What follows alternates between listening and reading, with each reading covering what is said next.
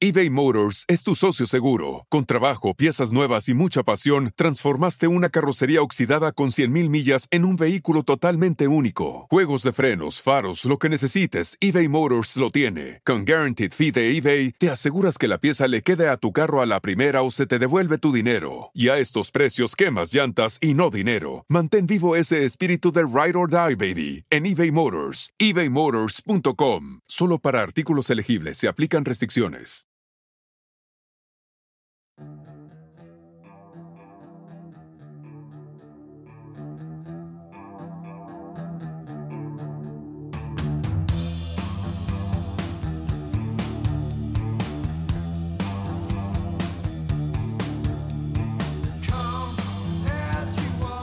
Hola mis queridos rockeros, bienvenidos a Hablemos de Rock, el ciclo en donde junto al profesor Marcelo Poliari vamos a estar charlando sobre los tópicos más interesantes del mundo de la música. Y hoy nos vamos a internar en esa década maravillosa que fueron los años 90. Vamos a hablar de todo, a dar un pantallazo súper completo de lo que sucedió durante esos 10 años increíbles de la historia de la música.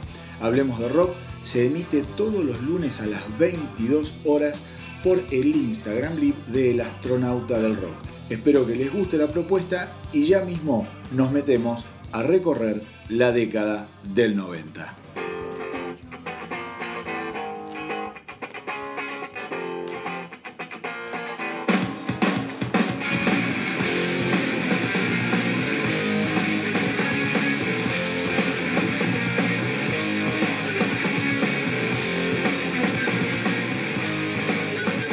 Buenas noches, buenas noches. Estamos arrancando Hablemos de Rock, en donde vamos a estar hablando con Marcelo, que ahí se acaba de enganchar. Lo saludo y nos enganchamos. Vamos a estar hablando, como les decía, de la década del 90. Ahí estamos dando. Hola Guadaña. Vamos a ir bajando un poco la música. Ahí estamos, Marcelito. Buenas, buenas. Me doy vuelta. Ahí va. ¿Qué hace, querido? ¿Eh? ¿Para qué? Muy bien, muy bien, listo. Perfecto. ¿Qué haces, Marce? ¿Qué, ¿Qué se dice por ahí? Muy bien, muy bien. Pará, estrenando gorra. Nuevo look, como verás. Sí, muy lindo. Muy lindo te queda, ¿eh? Estabas muy desprolijo. ¿Eh? ¡Qué grande! mira, esto y mira. Felicitaciones. ¿Se ve? ¿Eh? ¿Ahí lo ves? Fíjate, la remera. Empezamos con los problemas de conexión. Bueno, nada, esta remera son regalos que me han hecho para mi cumpleaños y que agradezco muchísimo a mi hermosa familia. ¿Viste la remera? ¿La llegaste a ver? Bueno, decirle a la familia que prepare una 2XL para este lado también. 2XL para ese lado, perfecto, ya se toma nota. somos gente grande. Somos gente grande.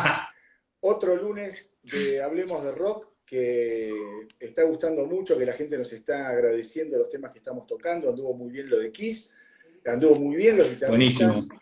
Así que hoy con un tema súper interesante eh, de una década absolutamente fabulosa, una década Tremenda. de quiebre, de quiebre muy difícil para algunos artistas. Eh, y obviamente con toda la impronta de la gente nueva que suele llegar en los cambios de década. Una década que a mí, Marce, a ver si vos estás de acuerdo, Dale. me llama mucho la atención. Me parece una de las décadas más eclécticas que, Sí, que dio la historia de, de la música. Yo no sé si quizá eso se da, capaz vos tenés tu teoría, yo creo que eso un poco se da porque el, el rock es como que ya había llegado después de los 60, los 70 y los 80 como una especie de saturación y de mayoría de edad y que bueno, tenía Sí, que absolutamente. en todo, ¿no? Sí, absolutamente. Yo creo que es una de las décadas más variadas que hay, es la más variada para mí, directamente, eh, de, todas las décadas que hubo en la música. Eh, vos dijiste algo interesante, es una década de cambio también, es un cambio generacional enorme, eh, con valores completamente distintos a los que tenían las generaciones jóvenes en la década del 80, y es una década también rupturista con el pasado y sobre todo con la música mainstream de los 80. En ese sentido, sin duda. Y creo que es ecléctica por varias razones. la, la, más importante es porque empieza a mirar la, la, industria de la música en los márgenes, y en los márgenes había cualquier cosa, había de todo. Y la verdad es que vos fijate que en los 80 el sonido era un sonido, ¿no? Era el rock pesado, el pop, pero no, no había mucho más, digamos, ¿no? y, lo que empieza a pasar en los 90 es que todo eso se diversifica y se va para cualquier lado, digamos, va para un montón de lados distintos y empiezan a aparecer un montón de bandas que sónicamente eran completamente diferentes a lo que se venía escuchando antes. Y es, es un cambio que se da eh, increíblemente a los dos lados del Atlántico, pero con, pero con distintas vertientes, ¿no? Yo creo que fue, fue más crudo en los Estados Unidos y fue más refinado, fue mucho más refinado en Inglaterra. ¿Qué te parece? Yo creo que fue más crudo en Estados Unidos, absolutamente. Y en realidad en Inglaterra yo lo que diría es lo que termina pasando es como que retoma la tradición de la buena música inglesa eh, de los años 60 y de los años 70. Eso para mí es eh, un poco, que es un poco lo que vamos a hablar después, que es el pop, ¿no? Claro. Eh, y que no lo toma solo de los Beatles, lo toma de un montón de otros lados, lo toma también de los Kings, de los Who, de los Small Faces, toma un poco todo el sonido inglés y vuelve a, a lo que era la música inglesa obviamente con otra calidad musical, con otro sonido, con una, mucho más avanzado, y reaman eso. ¿no? Vos, vos ahí mencionaste recién cómo se rescata a una banda que estaba prácticamente olvidada en la década de casi del 80, te diría la segunda mitad del 80 y los 90, que fueron los Kings. En Inglaterra se rescata, se rescata mucho a nivel lírico, a nivel letra, se rescata mucho. Sí, absolutamente. Eh, bandas como Pulp,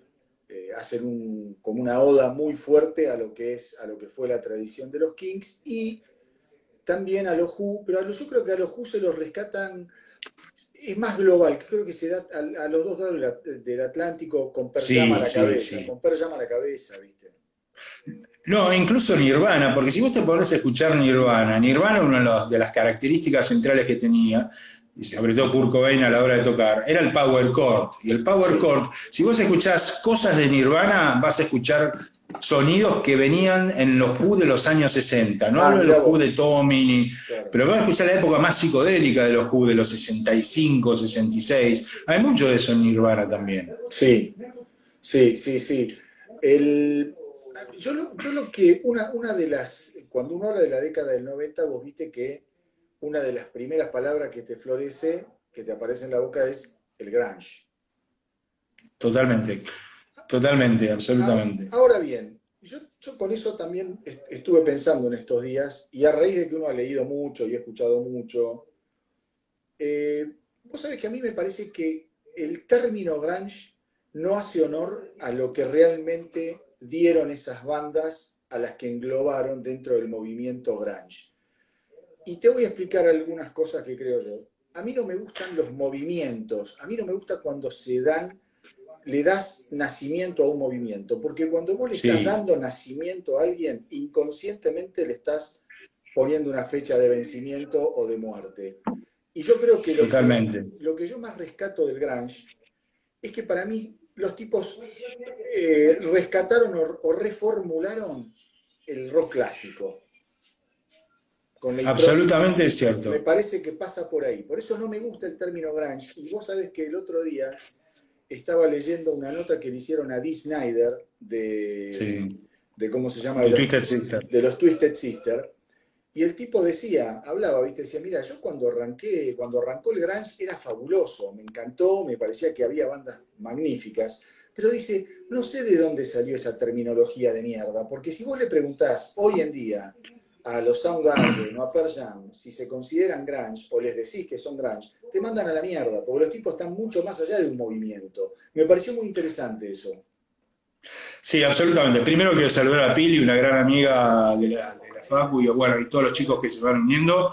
Eh, gracias por conectarse. Eh, es muy piola el comentario que vos haces, porque en realidad grunge es un término que lo inventó, sale de, Seattle también, es un término, en realidad es, como un término medio jocoso, pero en realidad grunge se empezó a llamar grunge a un montón de cosas que realmente no eran Y, en algún punto hay, hay, un libro muy bueno de un tipo que se llama Stephen Tow, que, que, es la mejor el mejor libro escrito sobre Seattle. Y el tipo en realidad lo que termina diciendo es que el grunge murió el día que sacaron a la luz Nevermind, que salió como a la venta Nevermind. Eh, y él, define, bueno, hay una gente que define ahí al grunge como una especie de rock pesado con actitud punk. Y en realidad el grunge era una mezcla de un montón de cosas, de cosas que venían pasando en esa ciudad chiquita ahí en el noroeste de Estados Unidos, que era Seattle, y que en realidad era un montón de cosas diferentes entre sí. Vos tenías, por ejemplo, tipos que tomaban mucho la tradición de Black Sabbath y del rock pesado, y que fueron tremendos, que era Soundgarden, por ejemplo. ¿no? Soundgarden, sí, Soundgarden sobre todo. Ahora, Alice in Chains empieza en Seattle como una banda de hair metal, porque en lo que cuenta la historia es que había un montón de bandas en, Seattle que estaban muy identificadas con la música de los 80 y una de ellas era Alice in Chains, que, que después le empezaron a dar una vuelta de tuerca y se empezaron a hacer una cosa más oscura cuando la cosa empezó a, florecer. Y después tenías Pearl Jam. Pearl Jam vienen de dos tipos, que uno es Stone Gossard y Mike McRae, ¿sí? Jeff Hammond, que venían en realidad de una banda que se llamaba Green River, que no le iba muy bien, pero que los tipos querían llevar la música, la verdad querían ser exitosos. Y entonces, las influencias de estos tipos venían de otro palo. Venía gente como Kiss, venía, venían escuchando ese tipo de música. Y después estaba Nirvana, que en realidad Nirvana toma su música un poco de los Pixies, ¿sí? de la música masónica. ¿sí? Entonces, en realidad, hablar del grunge es hablar de cuatro cosas que, por, por mencionar las bandas más conocidas, que son muy distintas entre sí. Y musicalmente las cuatro bandas fueron muy distintas entre sí. Marce, ¿y, qué, lugar ocupa ahí como tipo de, tipo de influencia o, leitmotiv del grunge un Neil Young, por ejemplo? Neil Young se sube al carro, digamos, en ah, realidad. acordate que en, el, en 1991 sale Harvest Moon de Neil Young y en el 92 se hace el famoso Unplugged. Y a partir de ahí Nelian empieza una transformación de juntarse con toda la gente de, con Per Jam, se juntan y hacen Mirror Ball, ¿te acordás ese disco claro, grunge que hizo Nelian? Pero yo te lo pregunto más que nada por, por la onda de Crazy Horse de Neil Sí, bueno, es una influencia, ¿no? A eso voy. No, sí, sí, sí, sí, Quizás yo me expresé mal. Eh, no, no, Crazy Horse es una influencia, seguro, porque era un rock sucio, bastante derrapado. Ahí hay muchas influencias posibles. Vos podés tener eso, podés tener Patti Smith, podés tener gente que, hacía Iggy Pop, ¿no? Por ejemplo, ¿no? Les Tuyes. Y, vos recién me dijiste este, este libro que leíste, que, de este autor que mencionaste recién, dice que el grunge un poco termina cuando se edita Nevermind. ¿A qué lo atribuís eso? Sí. Y lo, y lo atribuyo él lo atribuye principalmente porque el grunge venía con una actitud muy de no queremos ser famosos, digamos, ¿no? Entonces cuando le ah. explota la bomba a, a, a, Cobain, a Nirvana. a Cobain a Nirvana, digamos, en realidad había cambiado musicalmente. Todas las bandas que surgieron en ese momento y que sacan ese disco en el 1991, cambian el sonido radicalmente, les ponen plata atrás, son súper bien producidas. ¿eh? De hecho, vos escuchás los cuatro discos de Alice in Chains, Pearl Jam, Soundgarden y Nirvana, y están súper bien producidos. Tremendos. Y hay otro sonido atrás, ¿no? No es una cosa hecha barata, de demo, mal tocada. Vos sabés, vos sabés que yo en algún momento, con esto, ahora entiendo por dónde iba este tipo, porque, y se relaciona con algo que yo leí una vez de Lemmy Dice de, Lemmy, hola Facu, ¿cómo te va? Bienvenido. Eh, Lemmy decía que el gran problema que tenía Kurt Cobain es que era un gran compositor de canciones pop. Y vos mirá cómo tiene que ver eso. Más allá del sonido. Sí. Las canciones de Cobain, hay canciones que eran maravillosamente pop. No, y de hecho eso, el, el unplugged de Nirvana muestra eso perfectamente bien, digamos. En realidad cuando el tipo la despoja de electricidad.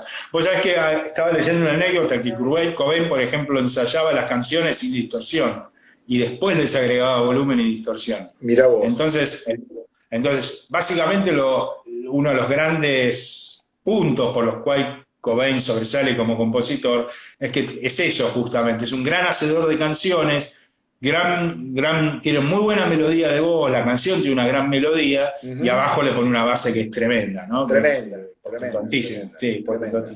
Tremenda. Una, la verdad es, eh, a mí me hubiese gustado ver mucho la evolución de Nirvana, porque justamente Cobain en algún momento, él, dijo, él anunció que el grunge estaba muerto, que ya lo aburría y que iba a ir para otro lado. Eso lo dijo menos de un año antes de morir. ¿eh? Totalmente, totalmente. Yo no sé por dónde hubiera ido. Tal vez hubiera ido por el camino de los Foo Fighters, también, tal vez hubiera ido por un lado acústico. Es medio raro, es medio impredecible, ¿no? Es como contrafáctico, no lo podés, no lo podés predecir, ¿no? ¿Y qué papel hubiese jugado musicalmente eh, Courtney Love, a la que después de la muerte de Cobain empieza a tener, digamos, como un... Yo siempre digo, ¿no? Cobain cómo se hubiese manejado con, en, la vida íntima con Courtney Love musicalmente y en la vida de grupo con el crecimiento o las ganas eh, de un, eh, ¿cómo se llama? De un Dave Grohl. Digo, le hubiese salido Totalmente. Como, dos monstruos, hubiese sido... No, no, medio raro, sí, sí. Vos, sabés que Courtney Love es una de las grandes representantes de, las chicas del rock and roll en los 90. Courtney Love venía ya curtida en un par de bandas antes de venir, de, primero de estar en Hall, que es la gran banda de, de Courtney Love, Sí. la rompe también, tiene un par de discos tremendos.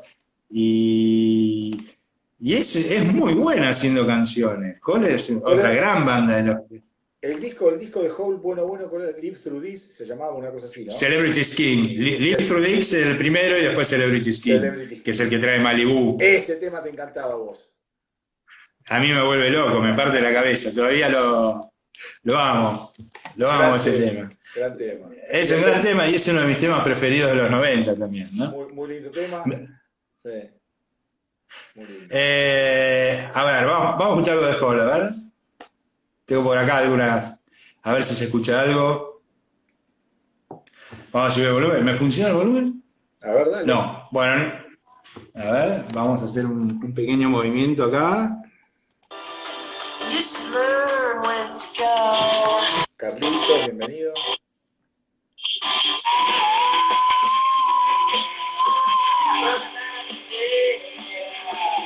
Ahí es el primer disco, Violet, Violet. Es un lindo tema, es un gran disco. Y, y, bueno, y los 90 también, después lo, vamos a meter un poquito más, pero muchas mujeres muy talentosas, muchas minas muy talentosas. Una década maravillosa. Eh, ¿Me escuchás bien ahí? Sí, te escucho perfecto. Una década donde las mujeres creo que también logran una especie de, sí. de independencia grande. Absolutamente interesante. Yo creo que es la década de las mujeres. Es la década en que finalmente las chicas se independizan y hacen unos rocazos infernales. Ahí tenés, mira, como influencia, tenés influencia de, de Patti Smith. Sí tenés toda la influencia de las chicas punk, ahí, que, fueron grandes influenciadoras de todas estas chicas de los 90. tenés a, a Suxy Sux, Wendy Williams, Deborah Harry, Tina Turner incluso fue influencia de alguna de ellas. John Jett. John Jett, Susie 4, tenés un montón. Y en los 90, mira, vos tenés ahí, eh, podés empezar por las cantautoras o podés seguir por el grunge, pero vos podés ser la cantautora, vos tenés, fíjate, PJ Harvey, Tenés Bjork también, Sarah de Europa. Sarah McLachlan, Liz Fair, eh, Tori Amos. Eh, tenés también Alanis Morris, Sophie de Hawkins. No, tenés una serie de oh, chicas. Todas. Sí. Perdón, Alanis Morissette. Se y Alanis Morissette. Alanis Morissette creo es el cuarto disco más vendido en la historia de Estados Unidos. Es Jack, Little Pill, es uno de los discos de mujeres más vendidos en historia y es un tremendo discazo. La verdad es que es increíble, ¿no? Quizá estoy equivocado, pero si no es el disco de un artista extranjero más vendido en los Estados Unidos le pega en el palo, pero ahí. En el palo, porque es canadiense. Exactamente. Porque es canadiense. Exactamente, y una mina que tuvo una carrera un poco ingrata, porque fue, fueron esas personas que después nunca llegaron a estar a la altura de ese éxito, ¿viste? No, es que era imposible, era imposible. Era un discazo que es tan bueno, que hoy lo escuchás y es tan bueno también, ¿no? Hermoso. Con una serie de letras increíbles, no, bárbaro. Y después tenés otra movida que es interesante, y yo acá tengo un machete que, que me lo hice a propósito. Ajá. Em, toda la- todas las bandas de chicas, las bandas de chicas que en realidad no es algo nuevo, pero es algo que explota en los años 90. Sí, señor. Y eso es súper interesante de ver. Con los antecedentes, por ejemplo, de King Gordon de Sonic Youth, ¿sí? que venía de los 80. Sí. Eh, y ahí entran las bandas de, de Courtney Love también. Ella tocaba en Sugar Doll y Babies in Toyland, dos bandas antes de armar Hall, que eran tremendas. el Seven. Eh, te- el Seven, tenés una banda terrible, producida por Butch Vig también, que era el productor del disco Nevermind. Sí. Eh, tenés, por ejemplo, toda una movida que se llamó las Riot Girls, que eran chicas que hacían hardcore de chicas, por ejemplo, ¿no? Tenías Bikini Kill, eh, Slater Skinny. Y después bandas muy conocidas que se hicieron en los 90 que surgieron, por ejemplo, The Breeders. The The Breeders fue una ¿te banda? Sí. increíble. Vamos a poner un poquito de Breeders, a ver si suena. ¿Se escucha? Se escucha. Oh, este tema, tremendo. Todo el mundo bailó esto. Todo el mundo.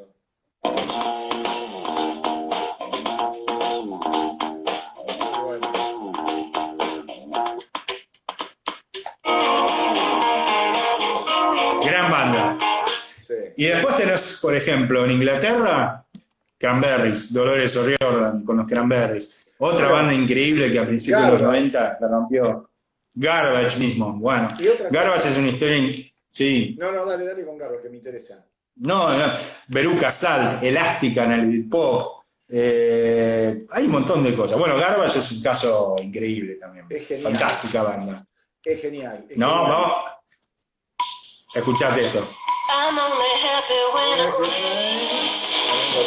I'm only happy when it's complicated. La rompió también Garbage. ¿Cómo que? La rompió totalmente, la rompió.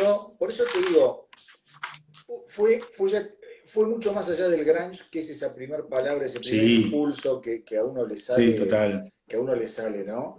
Eh, el Britpop creo que es la segunda palabra o la, el segundo, eh, eh, la segunda idea que sale cuando hablas de los 90. ¿Qué te, qué, qué Sí, el- del Britpop? Mucho. En realidad, vos dijiste algo, do- hice dos cosas principalmente. El Britpop surge en realidad cuando muere Kurt Cobain después de- en el, en el 94. Muy, muy poquito en ese momento sale el disco de Blur, por ejemplo, ¿no? Eh, y empieza después, apare- aparece el de, mm, el de Oasis. Ahora, el Britpop era sustancialmente diferente al grunge. Primero, era una música para arriba Sí. era pum para arriba, ¿no? Eh, nada más escuchar, yo tengo acá, por ejemplo, mira lo que es esta canción hermosa de los Oasis. Live Forever. Hermoso.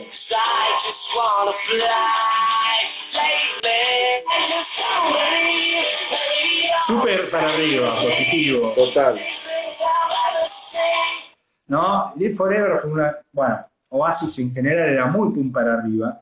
Eh, era una música mucho más refinada y trabajada, un poco por la tradición inglesa de las escuelas de arte, ¿no? Claro. donde todos los músicos más o menos estudian. Eh, musicalmente fue muy inglés y en realidad cuando se- uno empieza a leer un poco sobre el Britpop fue la gran respuesta inglesa al grunge, ¿no? Si el grunge era para abajo, down, si Kurt Cobain se tiraba y se quería matar, como decía en una canción, bueno, salía Oasis y dijo, vamos a vivir para siempre, vamos para arriba, Vamos a hacer hicieron unos discos increíbles, vamos a hacer otra cosa y vamos a recuperar la música inglesa. Yo creo que fue eso también, fue súper Sí. interesante por ese lado. Sí, sí, yo creo también, ojo, en Inglaterra, eh, Inglaterra surge básicamente o explota, termina de explotar lo que fue el punk en- Claro. en, en los 70. Y yo creo que después de eso no te queda mucho más quilombo por hacer en la historia de la humanidad, digamos. Tenés que ir para. No, tenés que ir para el lado No, no. opuesto, porque 12 Pistols no se banca, ¿viste? Es, es como No, no, no, no, total, total. Pero a mí, a mí Eh, con vos fuimos a verlos a Oasis, ¿te acordás al Luna Park? Eh, Sí. Un recital maravilloso. Y yo creo que lo que sí, Sí. lo que sí me gustó más del Britpop en función del grunge es que yo los veía, como decís vos, los veía más para arriba y creo que tenían esa cosa pendenciera que a mí me gusta y que Sí. siempre rescato del rock, que lo tenían los artistas de los 80, de los 70, viste, tenían todavía una actitud como de estrella. Vos lo veías a Gallagher y Gallagher Sí. miraba de arriba como diciendo, pelotudo, soy yo el que está por encima tuyo. Y eso Bueno, ellos dijeron que era la más. Ellos fueron con los que dijeron que era la banda más grande de la historia también, ¿no? Se, se- se la creían es lo que tenés que hacer. Muy bien. y es lo que tenés que hacer. No, absolutamente. A mí, yo sí tengo que. A mí, a mí el Britpop me gusta mucho del lado de Oasis. Yo no sé si otras bandas me gustan tanto. eh, la verdad que no. Pero. Pero rescato Oasis muchísimo, ¿no? Sí, sí, Claramente sí, Oasis. Recupera lo mejor de la música inglesa en su historia, digamos, y lo hace bien. Lo hace muy bien, lo hace muy bien. Eh, a mí me gusta mucho una banda que me hizo descubrir eh, eh, Pablo, también de los 90, Manic Street Preachers. Una banda que- Preachers, buena banda. Es más compleja, obviamente, pero la recontra recomiendo. que tiene una historia rara en un recital. Vos un- uno de los guitarristas y el compositor principal y cantante, creo, de la banda, desapareció y nunca más lo encontraron. Es verdad, es Una verdad. historia. Era una banda medio loca, ¿no? Muy loca. Sí, sí, es una banda genial, pero me pareció, es una, una historia tan sórdida, porque no encontraron ni una muela. Sí, del sí, es tipo, verdad. como que se lo tragó No. la tierra. Y Es verdad esa historia. Y durante mucho tiempo los tipos hacían recitales y dejaban el micrófono puesto por si aparecía el chabón y se subía al escenario otra vez. Una cosa recontraloca. Sí, Recontra no, loca. absolutamente. Marce, Absolutamente. Marce, mirá, Sí. mirá, vos dijiste algo tan interesante recién de cómo los británicos le responden con alegría. Y no se le responden con alegría solo desde la parte eh, que tiene que ver con el Britpop. Eh, a ver, otra cosa. Ya el, ya el nombre Britpop eso ya indica algo, ¿no? Sí, totalmente, totalmente. ahí, eh, no- yo no Somos los dueños de la pelota. yo no igual, claro, pero, por ejemplo, en los 90 los, los ingleses tiran al mundo a las Spy Girls. Totalmente. La Totalmente. Bueno, es, y la rompen. Bueno, Inglaterra tiene un montón de cosas. Bueno, los 90, la segunda parte de los 90 va a ser un poco, cuando ya decae un poco, el Britpop decae ya después del segundo disco de Oasis, Vigi Arnau es el tercero y es un disco medio flojo, ¿qué hace Marisol? Eh, y ahí la cosa empieza a desdibujarse un poco. Y hay algo que es interesante en todo esto. Los 90 también es la década donde la industria musical se reformula y tiene, está llena de plata por la venta de CDs, te cobraron un CD 20 dólares, no se vendían singles, entonces fue la época donde más plata hizo la industria musical. Ah, mirá qué y fíjate, las- es un dato interesantísimo, ¿no? Hasta el 2000 que, que viene Napster y bueno, toda la historia por la pelota. Se pudre todo. Pero sobraba guita y la industria musical, Inglaterra siempre fueron muy bichos en crear productos musicales muy especiales. claro. Y va a ser la década, y los 90 van a ser la década donde la industria musical inglesa va a empezar a crear estos productos de mercado en algún punto. Eh, van a salir muchos boy bands, ¿sí? Sí. En esa época. Van a salir las boy bands y van a salir las Girls, las chicas picantes. ¿Quién, quién no escuchó las chicas picantes? ¿no? Y mira, las, a mí la- el, eh, yo me acuerdo el, el disco que tenía Wannabe, me encantaba Sí, ese disco me parecía un disco de pop Sí. fabuloso, me parecía fabuloso, fresco, No, no. fresco y como decía, Era muy divertido. ya estaba hinchada las bolas la gente, me parece, del, del grunge y de toda la cosa para abajo, ¿viste? Eso como que Sí, sí, sí.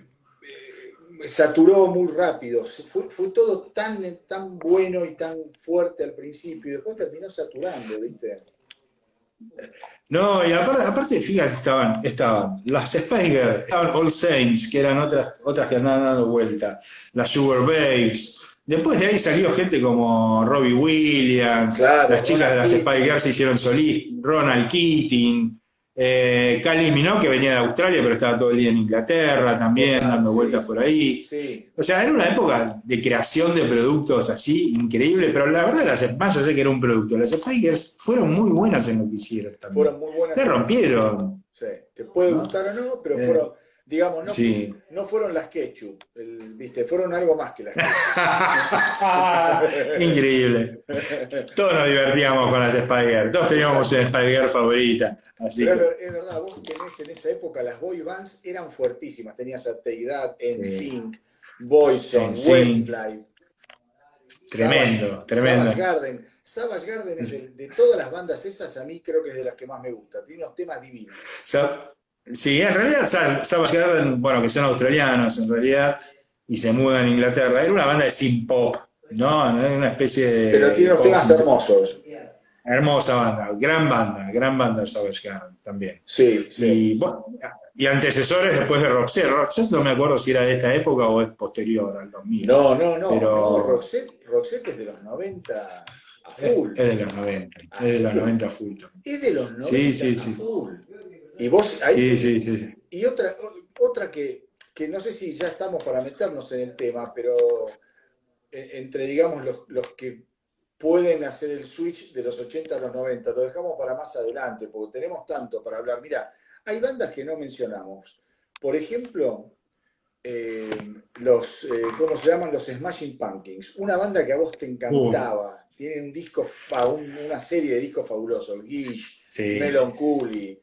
Eh, puf, Tremendo. Tremenda banda. Banda de Chicago. En realidad, bueno, ves, ese es un caso interesante. ¿eh?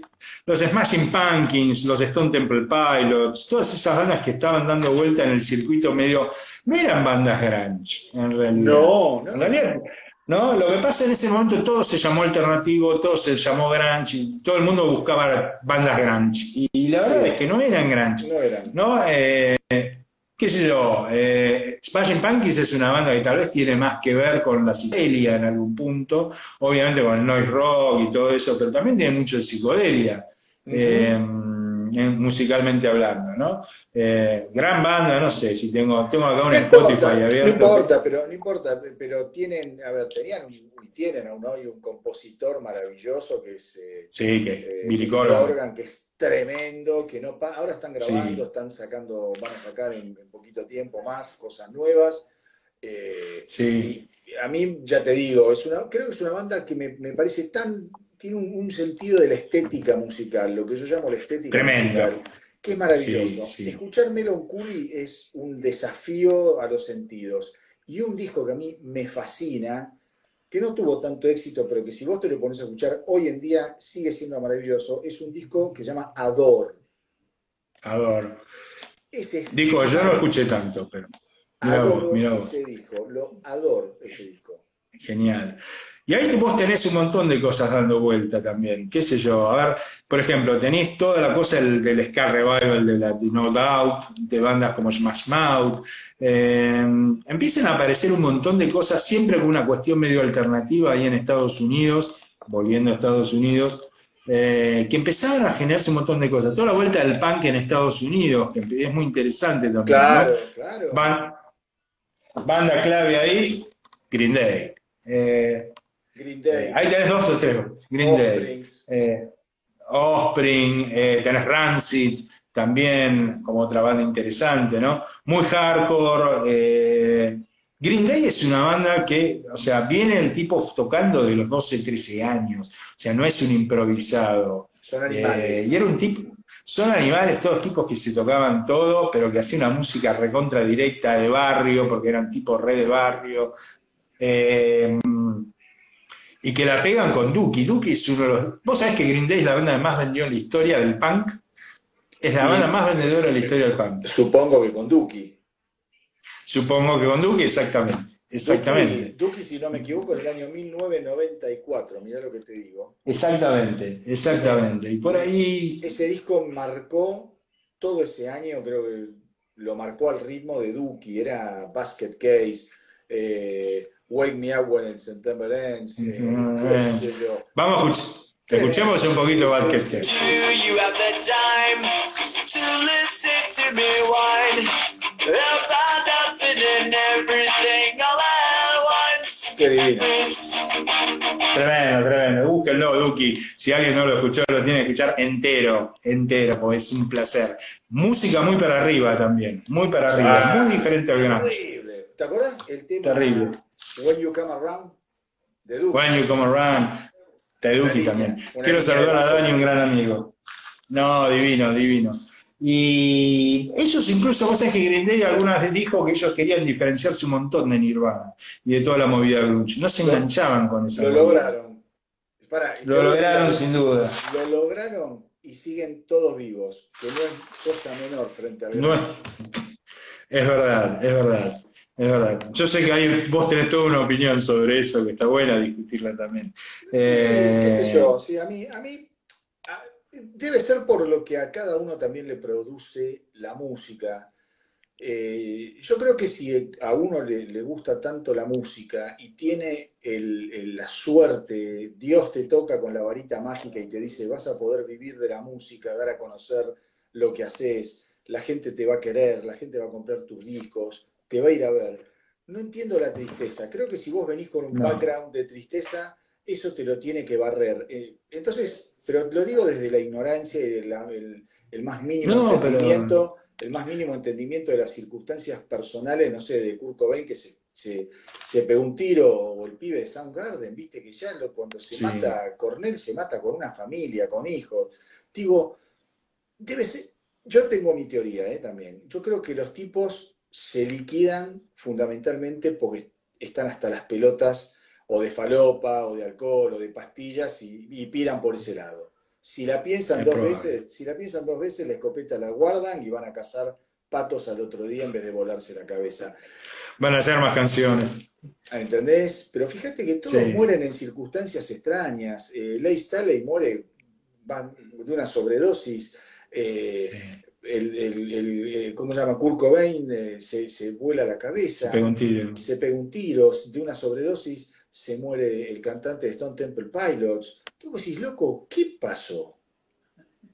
Es raro, ¿no? Es raro, sí. A, a mí la verdad me pasa, me lo pongo a pensar a veces cada tanto y estos tipos, ¿qué- ¿por qué llegaron a esto? No lo puedo ¿Qué entender. necesidad tenían? Es, es muy difícil de entender, ¿no? Pero por eso te digo. Eh, yo estoy de acuerdo con tu punto de vista, ¿eh? Yo estoy de acuerdo que Sí. así como tenés tipos que empezaron recontra abajo y les fue muy bien y, y realmente se sobrepusieron a la vida de mierda que tenían y llegaron a algo, hay miles de historias de tipos Oh, sí. ¿no? ¿Querés que te cuente la vida de Oh, sí, Green Day, por hablar de gente de, de este lugar, qué sé, hay un montón. Pero, y la verdad es que es como raro. Es una generación muy diezmada por las drogas y muy diezmada por, eh, Bueno, pero vos por la depresión. acá, Marisol nos dice, el cantante de Nirvana dicen que tenía depresión. Seguramente hay un fondo depresivo en, en varios de estos personajes, eso no tengo dudas, pero yo digo, loco, qué, qué cosa, qué cosa qué- inentendible, porque vos tenés todo a mano para buscar ayuda, y si no te dejas ayudar, yo ahí ya no entiendo, creo que están como Es muy raro. están como sacados de, de- de- de excesos, ¿viste? De, de químicos metidos y no lo digo del puritanismo, por mí metete un camión de falopa por la nariz, me chupa un huevo, pero me gustaría que se diviertan, ¿viste? Me gustaría que, que gocen, Sí, es raro. que, es raro. que lo vivan como lo lindo que debe ser, ¿viste? Pegarla y... No, eh, había algo ahí que como no lo podían disfrutar, y es- eso es lo, lo loco, ¿no? Y, y no es uno solo, son, fueron cuatro. Vos, vos mencionaste cuatro casos, imagínate, y de bandas tremendamente exitosas, ¿no? Pará, estamos Eh, hablando, es como, a ver, Marcelito, es como, yo mencioné cuatro, es como que se hayan suicidado uno de los Beatles, uno de los Rolling, uno de los Sí. Who y otro de los Kings. Y uno de los Kings. Claro, Sí, no, totalmente. Es una locura. Estamos todos locos, sí. Estamos todos Es una locura total. Es una locura total. Eh, sí, sí. Bueno, y después, ¿qué más? No sé, ¿qué nos te hablar del- de, de los 90? Miles de cosas, pero también es interesante ver los 90, los, los sobrevivientes de los 80. Me parece como que hubo ahí algunos Bueno. casos interesantes. Sí, sí. Hoy a la tarde hablamos.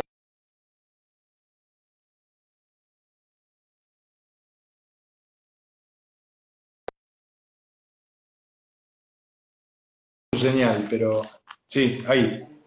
Bueno, ya estoy de vuelta. Eh, hoy a la tarde, Salud. cuando hablábamos con vos, uno de los temas, uno de los temas que hablábamos era justamente eso, cómo los cambios de década eh, son un desafío para las bandas que vienen de la década anterior, eh, generalmente. Total. Es como que ya pasó muchas veces en la historia de la música y obviamente en los 90 pasó eso también. Hubo bandas que sí se adaptaron. A ver, Sí. decime, decime vos algunas que, que te vengan a la memoria. Hubo para mí en el rock pesado tres grandes bandas que en realidad se adaptaron, llegaron a la cima de su éxito ahí y lograron con creces pasar la década y sobrellevarla muy bien. Una, los Guns N' Roses, que en el 91, fíjate vos, que en el 91 también, que es el año que salen todos los discos del Grunge, sale Use Your Illusion 1 y 2 de los Guns. Bueno, y ahí estamos hablando de un disco que la rompió. A uno le puede gustar más o menos Use Your Illusion, pero es un disco que básicamente los puso a los Guns arriba de todo. Mal. Por supuesto. Eh, ¿No? Eh, otra banda, en el 91 también sale el álbum negro de Metallica. absolutamente. ¿no? En el 92 sale Sinfonía de Destrucción de Megadeth. Otro tremendo disco. Eh, iba a ir por otro disco más de rock pesado.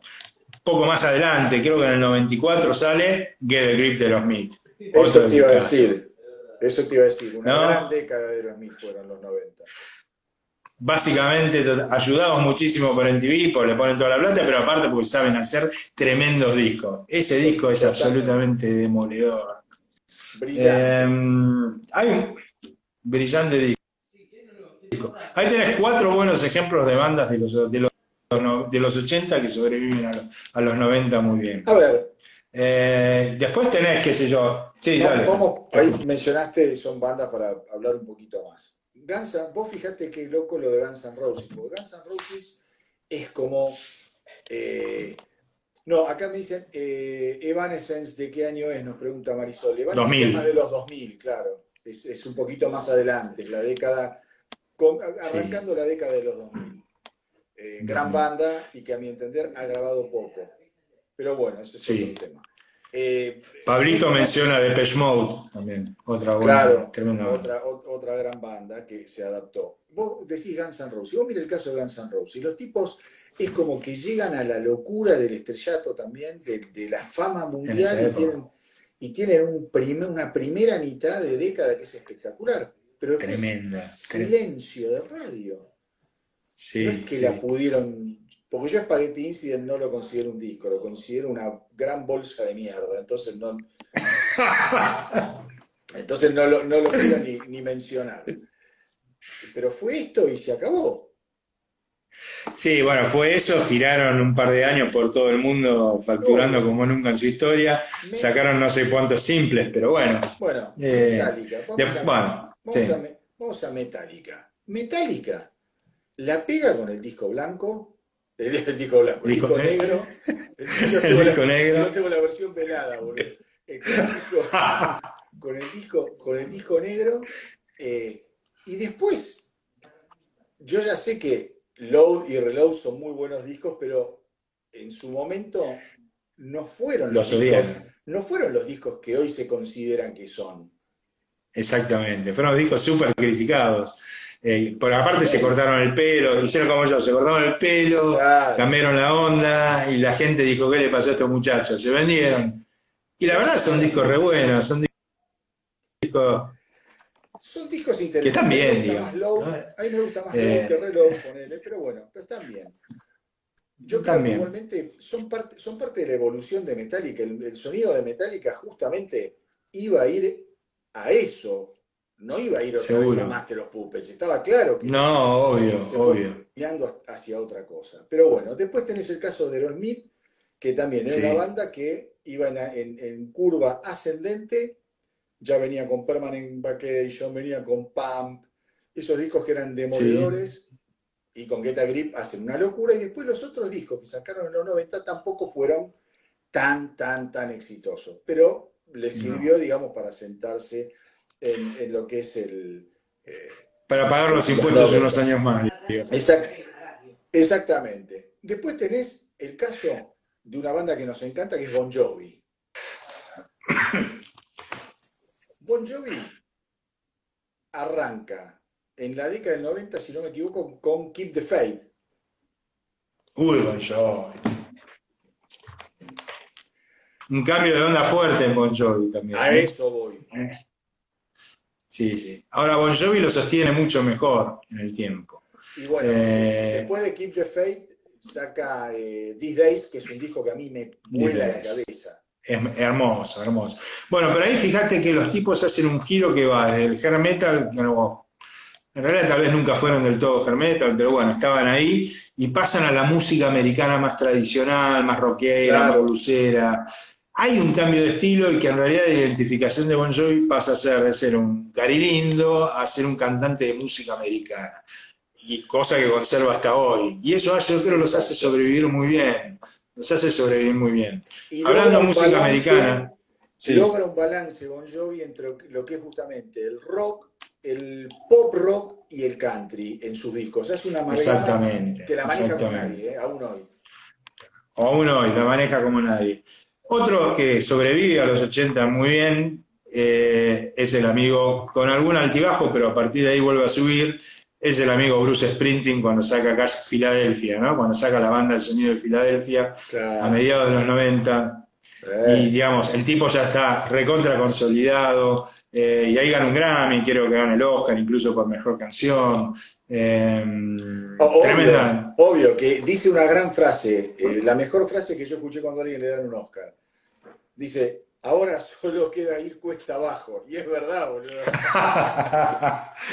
y la verdad nunca bajó, ¿viste? No. Pará, ¿sabés, de, sabés de- de quién nos estamos olvidando? Que hoy decíamos que los 90 eran eh, la década de las mujeres, de Madonna, que los 90 los surfió como Uh. nadie. Madonna saca Erótica. Eh, en ese año es el que trae Deeper and Deeper. Lo tengo por acá, por- sí. Bed- Bedtime Stories y Ray of Light. Bedtime Stories. Tres discos que saquen los 90, es una locura.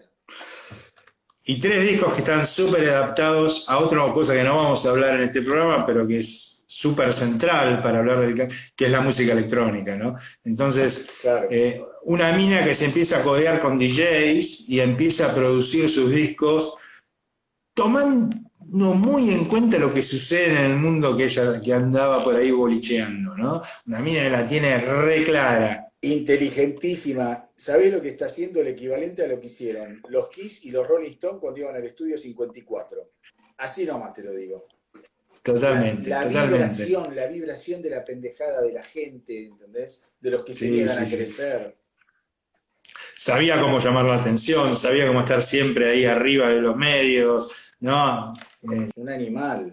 siempre jugó contra esa cosa medio pacata de la sociedad conservadora americana, entonces se, se mostraba media teta, después sacaba una nuda, siempre hacía algo para llamar la atención, pero musicalmente era brillante, Madonna, era brillante, indiscutible. Y acá nos, nos acota Pablo, nos ayuda y nos dice, claro, la producía William Orbit, que era un genio. Un genio absoluto, Un genio. un genio ¿Sabes- absoluto. sabes? La banda, una banda que surgió también muy bien los 90 en una combinación de música y actuaciones en vivo y de reinventarse fue Kiss. Kiss, Exactamente, Kiss saca uno de sus mejores discos que es Revenge en los 90. sí, Eh, coque- coquetea al pedo con el, el grunge, con un disco que lo terminaron de grabar y no lo, promo- no lo promocionaron porque les- se les ocurrió salir de gira pintados otra vez con Ed Freely y Peter. Sí, Y a partir de ahí se reinventaron y pasaron a ser, de, de haber sido las Me Reír, un clásico. Fue maravilloso, totalmente cierto, totalmente cierto. ¿no? Em, buena década, buena década Kiss en los 90 a partir de Revenge. Cositas que tuvo mucho tiempo, absolutamente, de- cierto, cierto. Y tenés. Em, YouTube, ¿Qué más hay ahí dando vueltas? se adaptaron Se adaptó muy bien. Se adaptó muy bien. Ahora, en los 90 surge la gira de Aston Baby, después sacan Pop.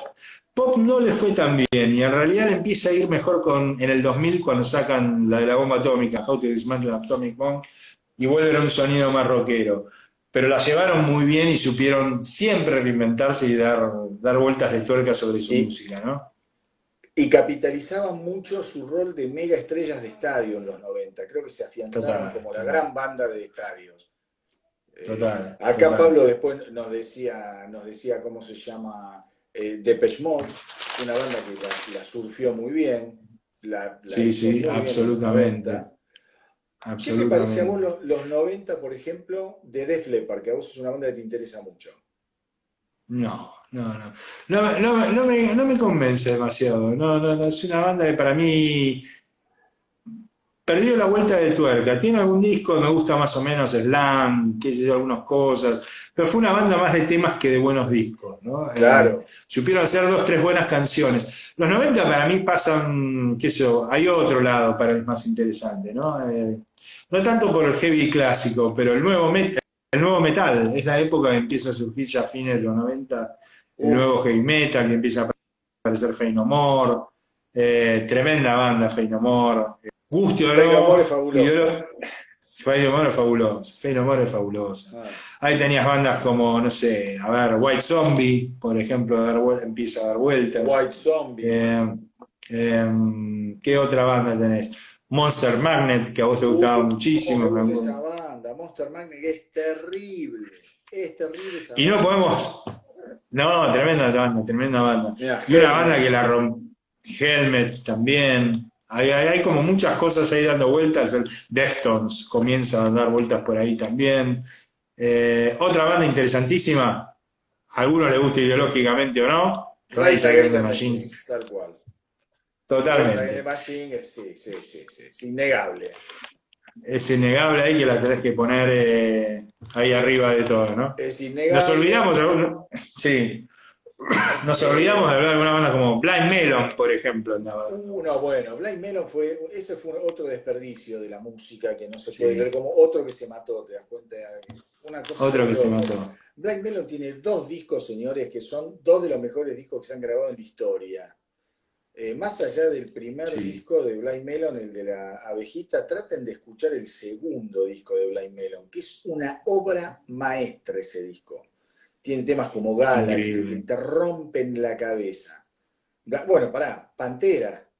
Está ya Pantera. Pantera mismo. Que Sí, Pan- señor. Sí, Pantera, señor. Pantera venía del hair metal. Hacían, tiene, vos fijate, Pantera tiene dos discos que Sí. de tanta vergüenza que le dan no están ni, en- ni en Spotify los. Es verdad eso, es Te lo juro por verdad. Dios, te lo juro por Dios. Sí, sí, sí, sí. Eh, Una banda muy interesante, Pantera. Ra- Oh. Dura, como dura, dura, ¿eh? Áspera. Áspera total. Y otro que yo soy, eh, yo soy muy fanático, no del lado del heavy, pero del lado de la música industrial, Nine Inch Nails. Nine Inch Nails Claro, la rompe absolutamente. no es mi palo. No es tu palo. No. Pero a mí yo soy un gran fan de, de cómo labura Trent Reznor, para mí es un genio absoluto. Pero bueno, Sí, sí, sí. Y, y después tenés también, vamos a hablar de las bandas que no se logran adaptar a los 90. Que eso es muy lindo, porque uno puede empezar a despedazar y a ver sangre. ¿eh? A ver, hable nomás. Ahí te escucho vos. Bueno, unos, unos que fueron los camaleones más grandes que existieron en la historia de la música y los 90 los pasó por arriba como una topadora, fueron Genesis. Sí, señor, sí, señor, es verdad. Los Es verdad. destrozó, no pudieron con los 90. Sí. No, No, pudieron. no. Y creo, con todo lo que yo admiro y todo lo que me gusta, la patrulla, pone Gaby, la puta que lo parió. Eh, Hasta el 96 llegamos bien, así que. hasta el 96 llegamos. Escúchame, eh, yo creo que gran, gran culpa la tuvo la saturación ya de Phil Collins, que era ya, no, Sí. no, no daba más, no. Lo podías, hasta en la sopa lo veías a Phil Collins, no te lo Ya bancabas más. basta, viste, flaco. O sea, hacías tus discos. Genesis sonaba igual a Phil Collins. Después Phil Collins empezó con música de Disney, de película, de esto. Ya teníamos los huevos hinchados de Phil Collins. Insisto, uno de los más grandes músicos que considero en la historia de la música. Un genio. Después, una banda, a pesar de ser durísima, y que vos decís, estos tipos son un panzer que pueden contra todo, y no pudieron, fueron Judas Priest. Es verdad. Judas es Priest en los 90 no anduvo ni para atrás ni para adelante, señores. no, no. Yo creo que fue una época, el metal clásico fue. Sufrió. Los 90 lo, lo sufrió muy mal el metal clásico hasta que se empezaron a reivindicar la música de rock clásico, que eso también es un invento de los 90, pero eso es una historia posterior. Eh, pero Claro, por el lado del new metal y por la- el endurecimiento, fue por el trash, fue por la banda Sí. Pantera, fue por la onda de las bandas de new metal, y bueno, después vendría Linkin Park, Tool, Bueno. Tool, ¿no? Ese era el sonido, ¿no? Tool, eh, Tool, densa, sí. de- Sí, pero Tool termina de explotar, viste. Tool es una banda que es inclasificable y es de tiempos largos Sí. y están encima de la temporalidad, viste. sí, Una banda que tarda 13 años en sacar un disco es- una banda que se caga en todo y no le importa nada y está muy bien. Sí, sí, pero bueno. Por eso yo como que los tengo fuera del radar muchas veces. sí. Eh, pero todo lo que fue el hair metal fue destrozado por, por la década del 90, eh, un poco por lo que hablamos al principio, ya era como todo un semejante exceso de, de alegría, de, de sprite, de pelos parados, ¿viste? Era como, como que saturó toda esa onda. ¿Entendés? Igualmente, eh, no solo sufrió o sufrieron, te quedaste congelado, ¿estás o no estás, Marcel? A ver, ahí estás con esa sonrisa. Así. A ver, para que te voy a llamar de nuevo, Marce, si apareces. Problemas técnicos. ¿Mm? A ver si podemos. Sí, acá eh, Judas intentó modernizarse con eh, Reaper, con Reaper Owens, que ahora te cuento, Reaper Owens está trabajando con eh, Kaka Downing en un disco que se va a llamar eh, Cake Priest, donde está, eh, eh, obviamente, está Kaka Downing, está Reaper Owen, y creo que está, no me acuerdo cómo era el batero de Judas, eh, ah, no me sale el, nombre, ¿no? De- del batero de Judas eh, de la década de los 70. No, una cosa llamada Binks o una cosa así. Che, Marce desapareció. A ver, no sé qué le habrá pasado, espero que esté bien, porque hablamos de los 90, a ver si agarró la escopeta como Kurt Cobain. Esperemos que esté sano y salvo. A ver si me manda un mensaje por acá. Pa, pa, pa. Mm, No, no lo tengo conectado a Marce, pero bueno, igualmente de todos modos, ya medio estamos terminando, nos quedaban cinco minutitos. Eh, Ahí está, Les Binks, muy bien. ¿Ves? Esto me gusta, que aporten cosas, que, que aporten cosas. Nos quedaban cinco minutos, si se vuelve a conectar Marce, lo seguimos con él. Estábamos ahora hablando justamente de las bandas que en los 90 no lograron adaptarse. Dijimos Judas, dijimos Genesis, eh, todo lo que fue el hair metal. Por ejemplo, dentro del pop, una banda que venía... A ver, acá está Marce. Vamos, vamos, que esta le va a gustar a Marcelo, la que voy a tirar ahora. A ver. Hola, hola Marce, ya te estoy invitando. Hola, bienvenidos. Los visitantes de último momento son visitantes que tienen el mismo peso que los de la primera hora.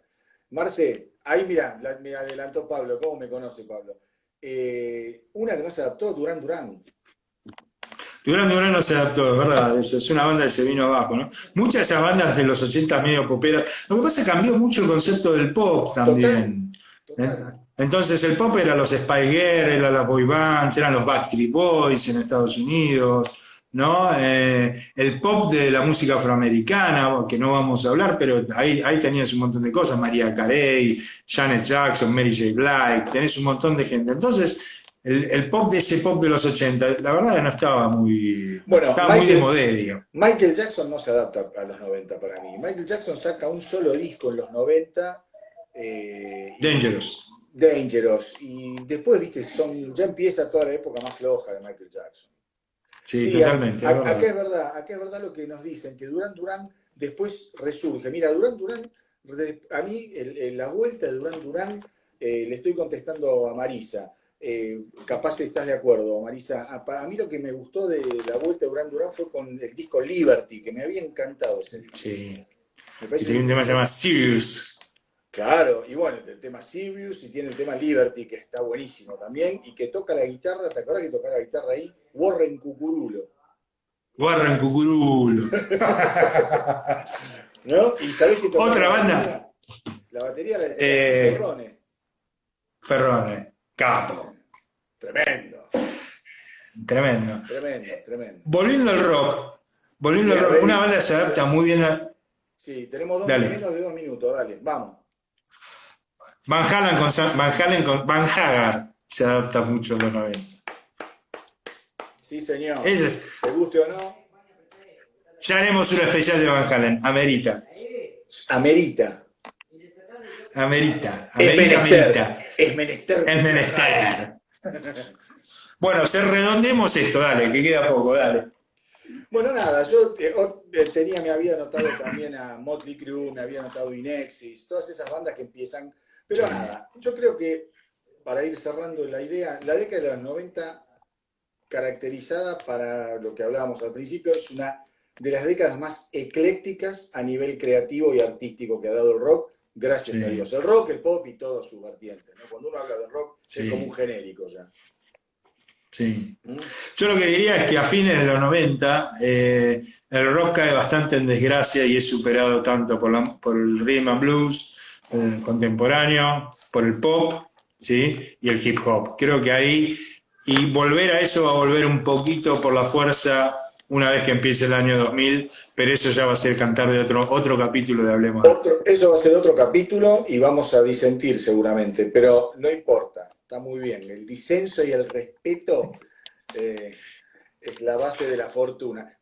Bueno, y como suele pasar, el Instagram a veces se corta un poquito antes. No quería dejar de agradecerles a todos los que participaron y nos tiraron mucha data eh, mientras transmitíamos en vivo. Y a vos que lo estás escuchando en este momento, gracias también por estar ahí y los esperamos eh, para el próximo Hablemos de Rock.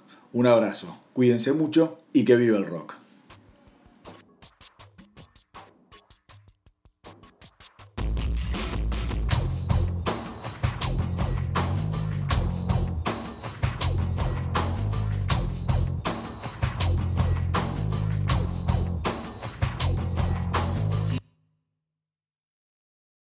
Seen all the video call fails by now the mute button mishaps, the cat cameos, people not realizing the camera's on when their pants are off. But none of this makes Fred feel any better about giving an entire sales pitch, mistakenly using a filter that turns him into an itsy bitsy baby duck. How do I turn this thing off? It's too late, Fred. It's too late.